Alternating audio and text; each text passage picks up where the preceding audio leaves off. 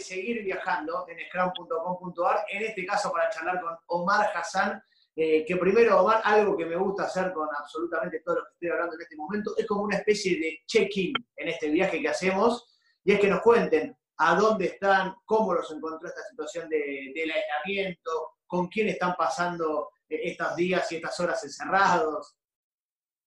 Bueno, eh, bueno, antes que nada quiero saludar a todos los lo que siguen. Yo lo sigo también mucho desde acá de Francia, desde mi casa acá en Toulouse, así que veo, seguir las notas que hicieron con los Pumas, con los Jaguares, que hicieron mucho, te seguí a vos y a todos, bueno. Nos estamos volviendo locos.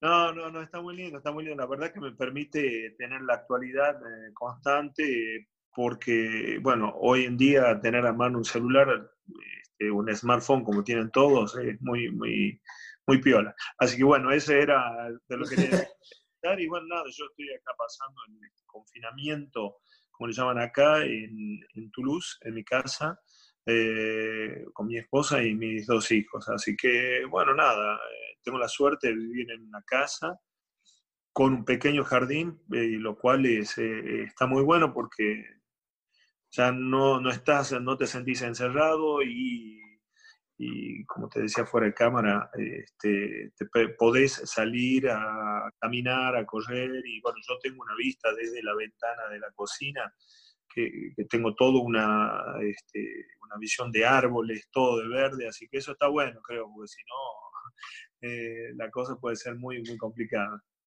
A ver, Omar, si, si le tenés que contar a, todos los que están del otro lado y quieren saber un poquito más de vos, ¿cómo era un día tuyo ahí en Toulouse previo a esto del confinamiento, en cuanto al trabajo, en cuanto a la actividad deportiva, en cuanto a la actividad como padre, llevando a los hijos al colegio, ayudándolos en tal cosa, y cómo se transformó ahora esa actividad a tenerla que hacerla indoor.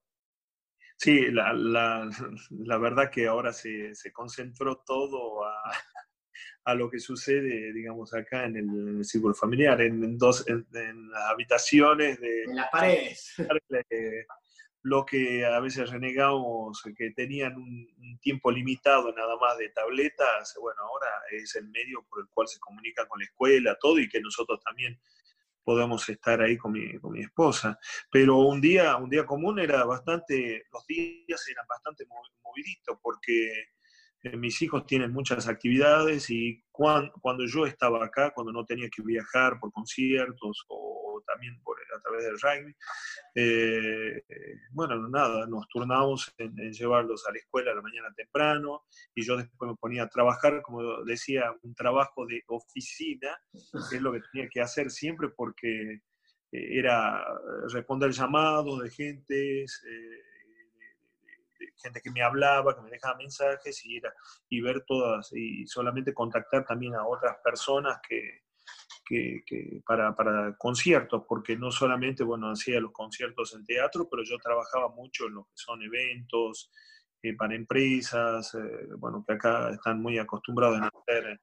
Este, no, yo no hacía lo que llamaban team, team building, pero había una cierta manera de eso. Entonces, trabajaba un poco la voz y sí, un pianista, el pianista estaba, si tenía que hacer ensayos, el pianista estaba acá, o a veces tenía que viajar a Allen, que es a una hora de acá, viajaba y a veces en la semana, cada 15 días eh, viajaba, al menos este, este, año fue, viajaba a Marmande, que es un club de tercera división que estaba ayudando en el Scrum también. Y bueno, todo esto se terminó porque se, todo el campeonato se, dio por finalizado. Este... A ver, y contame un poquito más de, esa colaboración eh, como entrenador. ¿Es algo que, te interesa futuro también, seguir desarrollándote en ese rol? ¿Cómo surgió la posibilidad? Bueno, eh, la posibilidad ya por sí, cuando, cuando jugaba también, cuando volví a Argentina, volví a mi club de natación y gimnasia, y les daba siempre una manito, trataba de hacer eh, algo, algún entrenamiento, pues siempre todos piden, este, que, que, es lo que le podía también brindar.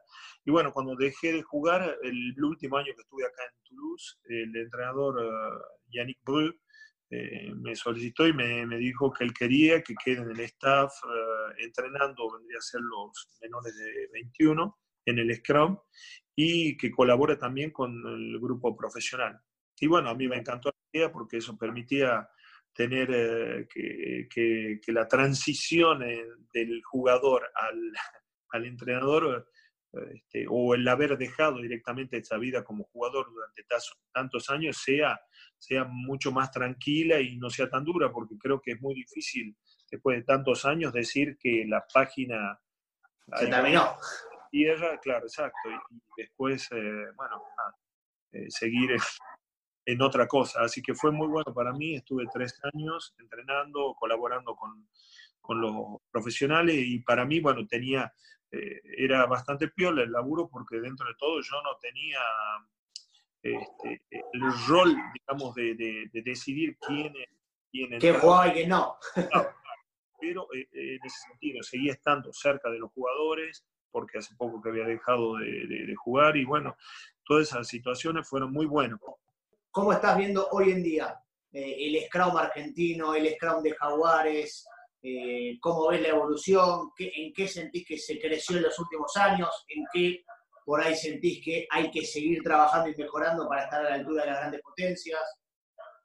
Es verdad que con los Pumas se habló mucho de, esta cuestión. Eh, y bueno, cuando justamente cuando los Pumas, eh, con, Mario, con, con Nico Fernández, este, con, bueno, con todo el staff, vinieron a, Francia, yo justo estaba en, París y, hablé con ellos, todo. es verdad que, la situación que vivió el país eh, en cuanto a las lesiones, que, dieron mucho que hablar y que eh, este, permitió a Nahuar de tomar decisiones en, el sentido, de, sobre, todo de, la seguridad de los jugadores, de que no se sigan lesionando. Finalmente, la decisión que se tomó eh, este, de inmediato tuvo una consecuencia, este, bueno, con el sí, directamente en el desarrollo de jugadores. En el desarrollo, sí, sí, porque creo que, bueno, los jugadores veían que, bueno, no se, casi ni se empujaba en el Scrum. Muchos clubes, seguramente, muchos entrenadores decidieron, no, no, trabajemos, ni trabajemos, no, no sirve nada, tratemos de, de usarlo de otra manera, todo. Y creo que eso contribuyó de a poco y sin darnos cuenta a que, que, bueno, que no había jugadores, que no había primeras líneas de calidad que salían, o que esos mismos jugadores no estaban, eh, no, estaban capacitados para el alto nivel, y ahí nos, dimos cuenta, porque el rugby en el mundo seguía trabajándolo bien, solamente que en Argentina, y encima un país que reconocido por la potencia del escravo, primeras líneas, sí, entonces, bueno, eso se perdió. Este, por, por, otro lado, vimos que todos los, los, primeras líneas que surgieron, surgieron jugadores de, mucho más completos, de verdad, jugadores que, corrían toda la cancha, que eran mucho más dinámicos, pero quizás no eran lo que, lo que se buscaba, la función principal de un pilar, primero es que, que, que sea sólido en el scrum, eh, y que no, ya de por sí, como, como, digo, que no vaya para atrás. Claro, totalmente. mejor. Entonces yo creo que, bueno, con, con Mario, Mario se, se, atacó también a esa problemática este, y tratar de reorganizar la, la UAR. Este, volvió a, a analizar eh, todas las reglas del Scrum y a partir de ahí, bueno, él empezó a formar, empezó a, a buscar jugadores y sobre todo jugadores jóvenes. Lo que pasa que, bueno, esto es así, ¿no? Si vos estás cuatro años sin formar jugadores, porque es una buena escuela, yo me acuerdo, bueno, Córdoba siempre había sido reconocido como tener pilares durísimos, eh, sobre todo el Tala, este, que ni levantaban el pie para, para existía eso, en Tucumán también, o sea, había una cultura del Scrum, bueno, sin, sin hablar del SIC, obvio, y todo lo que, lo, cómo surgió esta, esta la, manera de trabajar en el Scrum. Y, bueno, todo eso, este, volver, volver a armar lleva su tiempo, ¿no? Creo que, no, no sé si estoy diciendo, si me equivoco, creo que fue un lapso de cuatro años, me parece que, que hubo eso. Entonces, volver a, formar jugadores lleva su tiempo. Creo que bueno, de a poco eh, todos los chicos que ya integraron el Mundial, de a poco van, van adquiriendo experiencia, eh, son, hay, que tener en cuenta que todos estos chicos que están ahora son, jugadores muy jóvenes, ¿no? A alto nivel. Y ahora, Omar, en esa, en esa frase que es muy típica de eh, la madurez del pilar es a los 26 años, es a los 28, que en la realidad uno, ni que hablar que jamás en mi vida formé un Scrum, eh, pero ni tengo esa posición tampoco.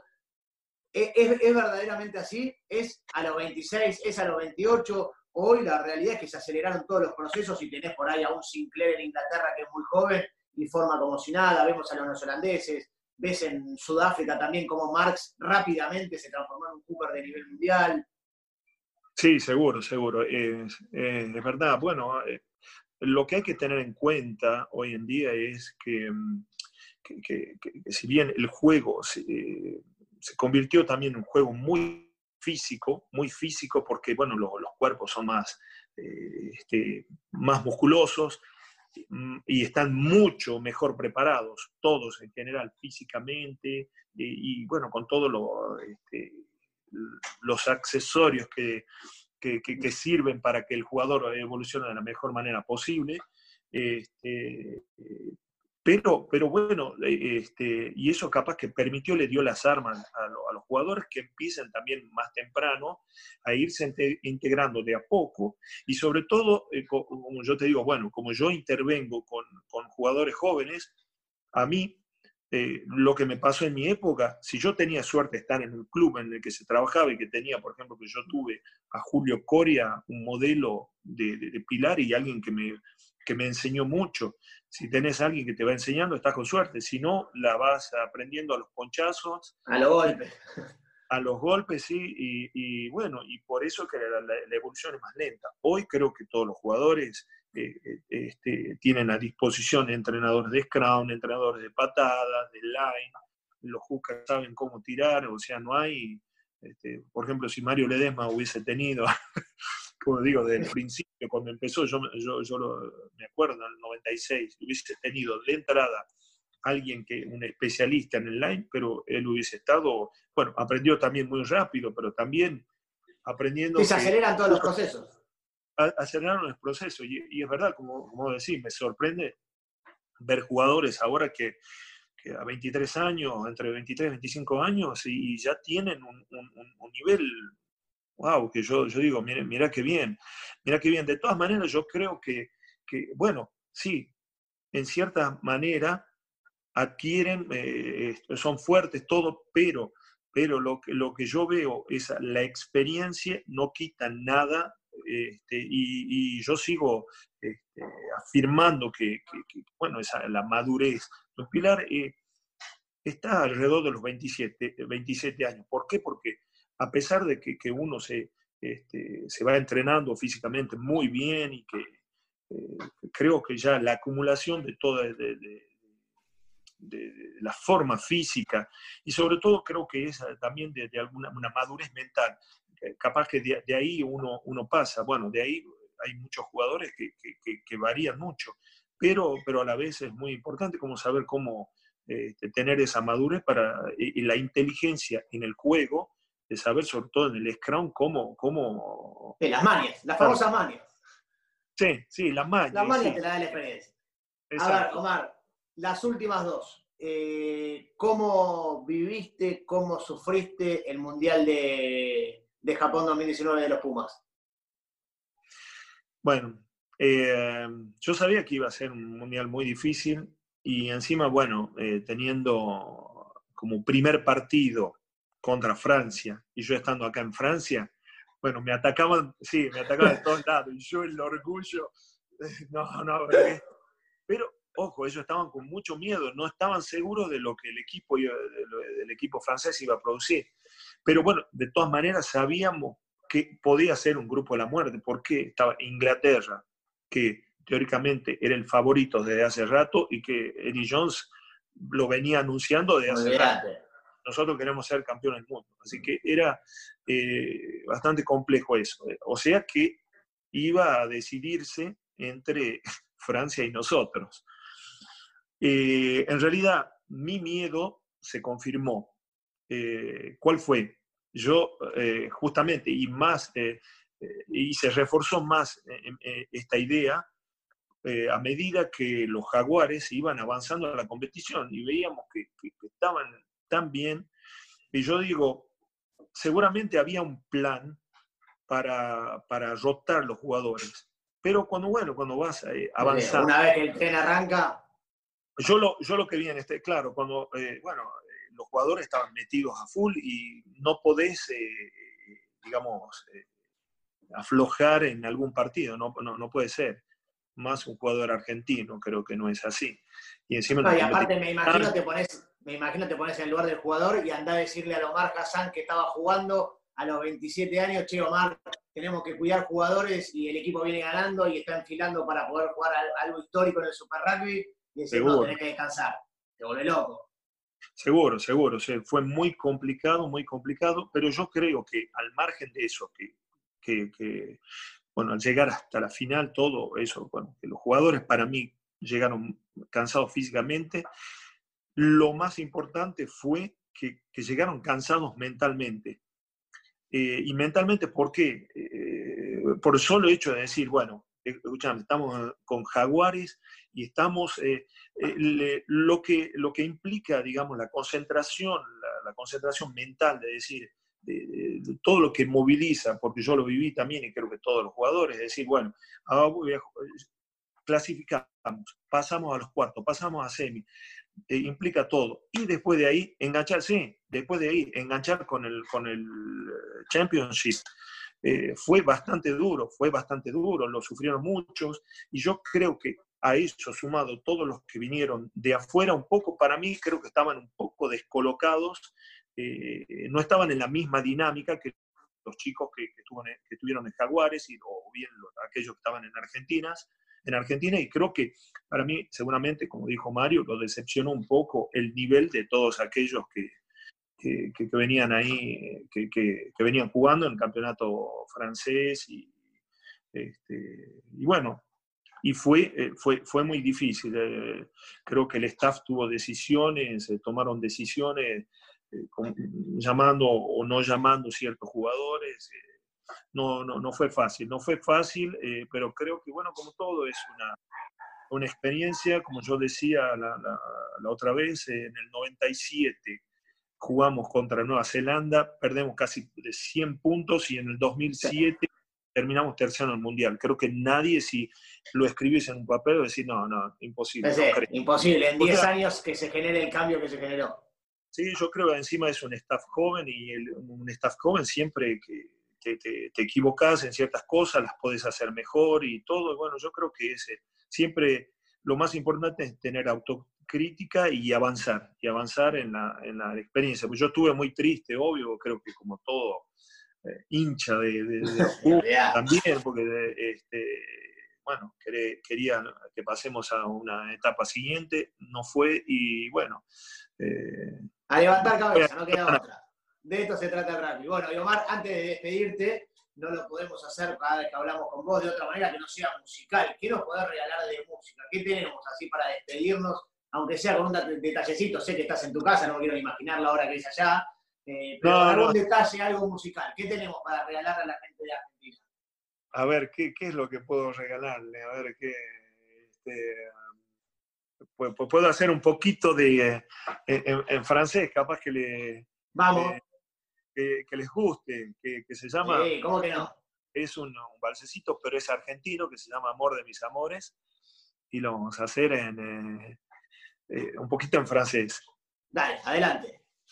Je revois la ville en fête en délire, suffocant sur les soleils et sur la joie.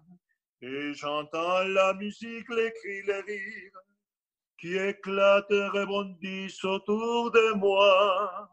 Emportés par la foule qui nous traîne et nous entraîne, écrasés l'un contre l'autre, nous ne sommes qu'un seul cœur. Ya que pagaste mal a mi cariño tan sincero, lo que conseguirás que no te nombre nunca más. amor de mis amores, si dejaste de quererme, no hay cuidado que la gente de eso no se enterará. Que gano con decir que un gran amor cambió mi suerte. Se burlarán de mí, que nadie sepa mi sufrir.